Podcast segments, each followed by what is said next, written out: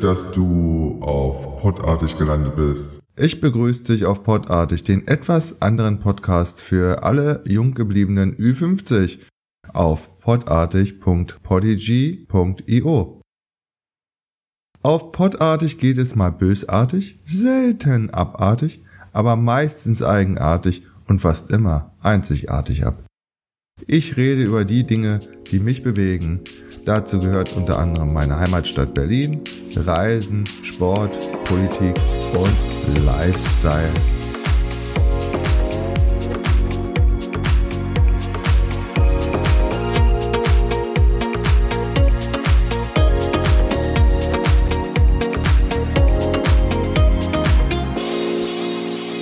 Genug des Vorspiels.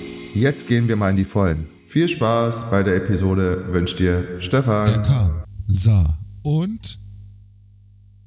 Na gut, man könnte es auch Kasperle Theater 2.0 nennen. Die alte Dame strauchelt. Hertha BSC. Der Bundesliga-Verein meiner Jugend als Berliner. So richtig habe ich die alte Dame in der Saison 1977-78 wahrgenommen und als in dieser Saison der erste FC Köln Meister wurde, kam Hertha auf den dritten Platz. Zweiter wurde München-Gladbach, die punktgleich mit den Kölnern die Saison abschlossen. Zu dem Zeitpunkt war zum Beispiel das Olympiastadion nur auf den beiden Graden überdacht. Das waren noch Zeiten. Seit 1963 bestritt die Hertha bis heute über 1230 Erstligaspiele und die Statistik ist nicht sehr berauschend und zeigt immer wieder, dass der Hauptstadtclub eine graue Maus ist. Denn 36% haben sie nur gewonnen. Ja, aber auch 38% der Spiele verloren. Bevor ich jetzt zu Cleansea und Hertha komme, noch etwas Wissen in Sachen Abstieg. Ja, ja, die Hertha ist mitten im Abstieg. Seit Einführung der Drei-Punkte-Regel erreichte eine Mannschaft mit durchschnittlich 35,83 Punkten den 15. Tabellenplatz, sozusagen das rettende Ufer. Bisher reichten 40 Punkte in jedem Fall, um Tabellen 15. in der ersten Liga zu werden. Die geringste Punktzahl eines Tabellen 15. betrug mal 31 Punkte. Nach einer kurzen Pause geht es weiter.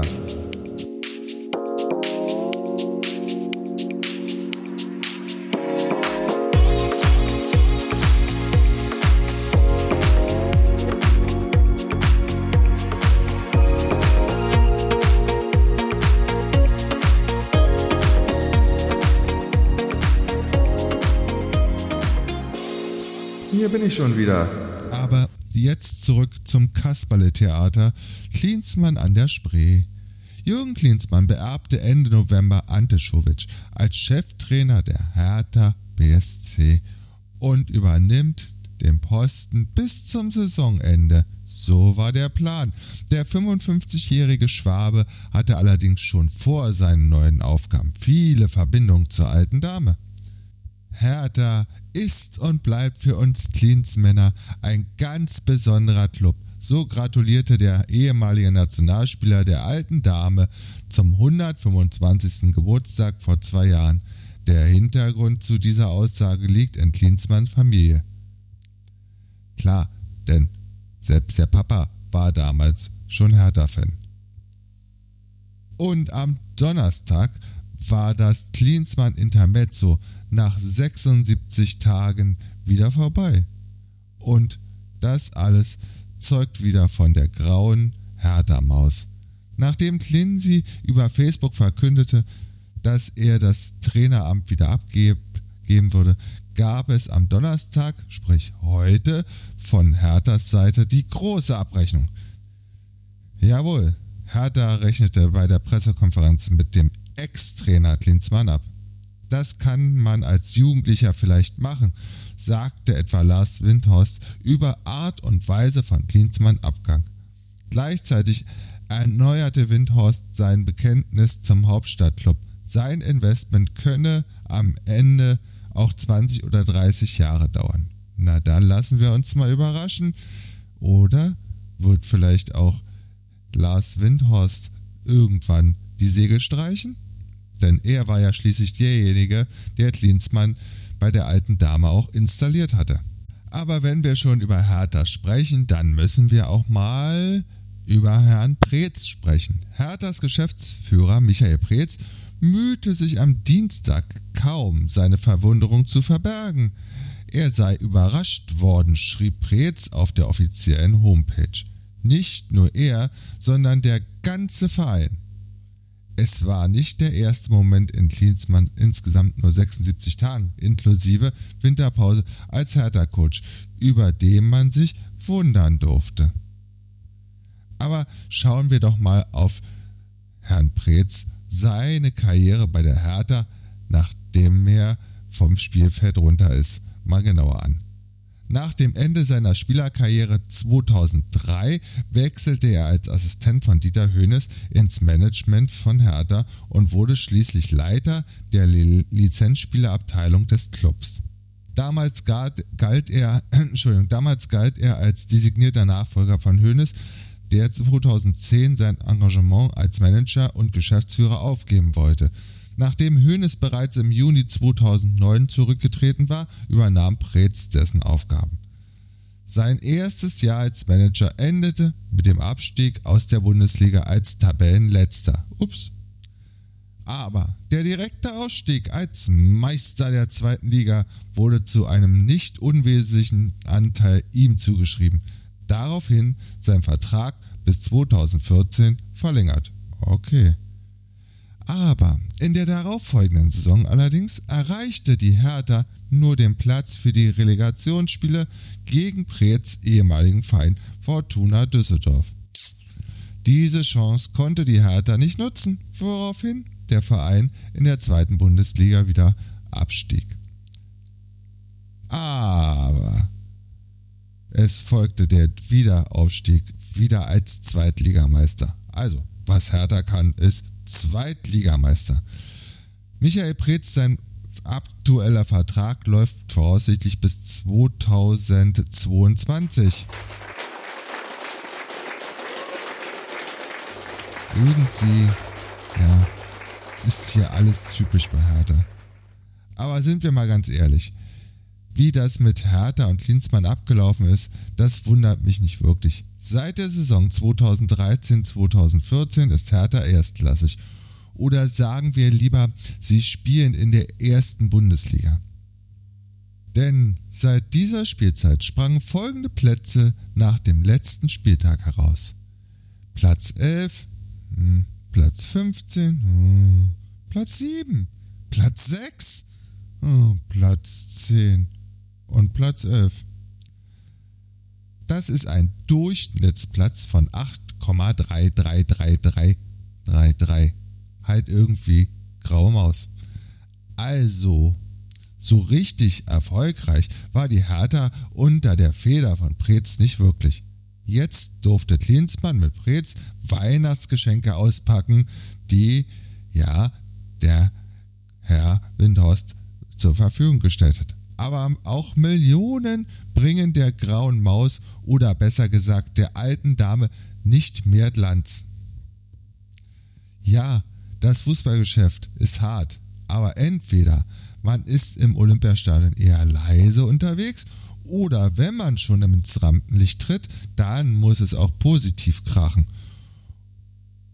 Und jeder Bundesligaverein wird mit dem Tabellenplatz am Ende der Saison gemessen und die Hertha in diesem Jahr eher gegen den Abstieg. Die Frage, die sich stellt, kann man in der Bundesliga überhaupt mit Geld den Erfolg planen? Also damit meine ich, kommt man mit den Mitteln und dem Team hinter dem Team tatsächlich aus der Bedeutungslosigkeit in die Champions League. Hinzu kommen bei Hertha noch die Baustellen mit dem Stadion hinzu. Und sind wir mal ganz ehrlich, das Angebot an Bundesliga-Vereinen in Berlin, egal welche Sportart, ist sehr groß. Und die alte Dame ist, egal wo sie in den letzten Jahren in der Tabelle lag, nicht wirklich sexy. Und ich bin kein Prophet, wenn ich behaupte, die Millionen, die Clincy und Co. in der Winterpause verbraten haben, über diese Spieler reden in der nächsten Saison kein Mensch mehr. Denn dann ist ein anderer Trainer am Ruder und die Hertha hat vielleicht den Abstieg gerade so abwenden können. Nach einer kurzen Pause geht es weiter.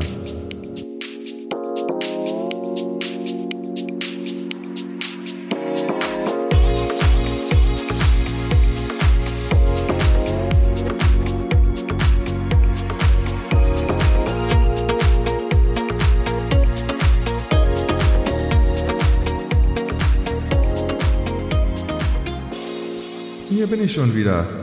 Aber die Millionen sind ja eigentlich dazu da, um die Hertha in der Champions League zu etablieren. Ups, meine These zur Champions League. Bevor man Millionen investiert, sollte man die Adresse Hertha BSC erst einmal so interessant machen, dass sich Spieler wirklich freuen, bei der Hertha zu spielen.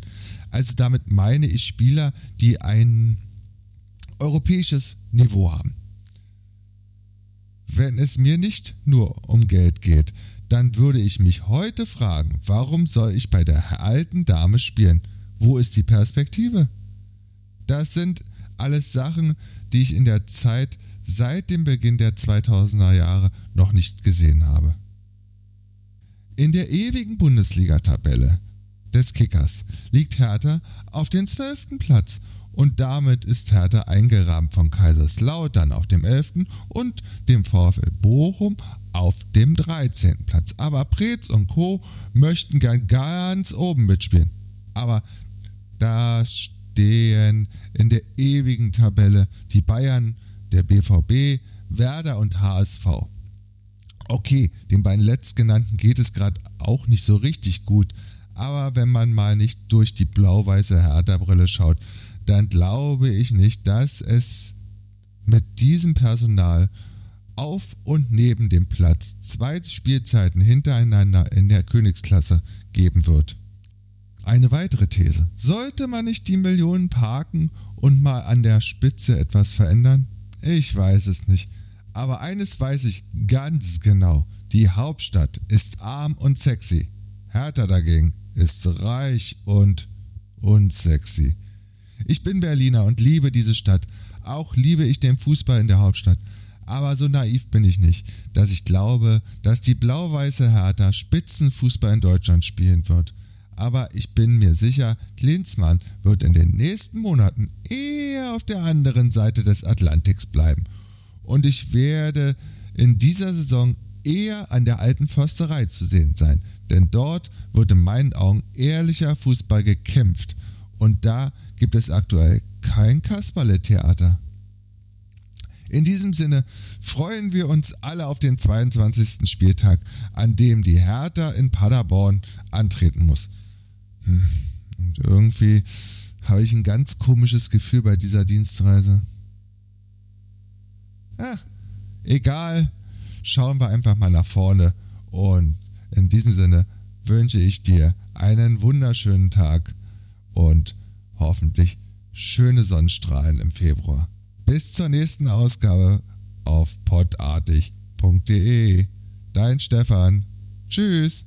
Cool, dass du bis zum Ende dabei geblieben bist. Ich hoffe, dir hat diese Episode gefallen und natürlich freue ich mich über dein Feedback, deine Kritik und deine Anregungen auf podartig.polyg.io. Podartig findest du auf Spotify, Deezer, YouTube, podcast.de, Google Podcast und Apple Podcast.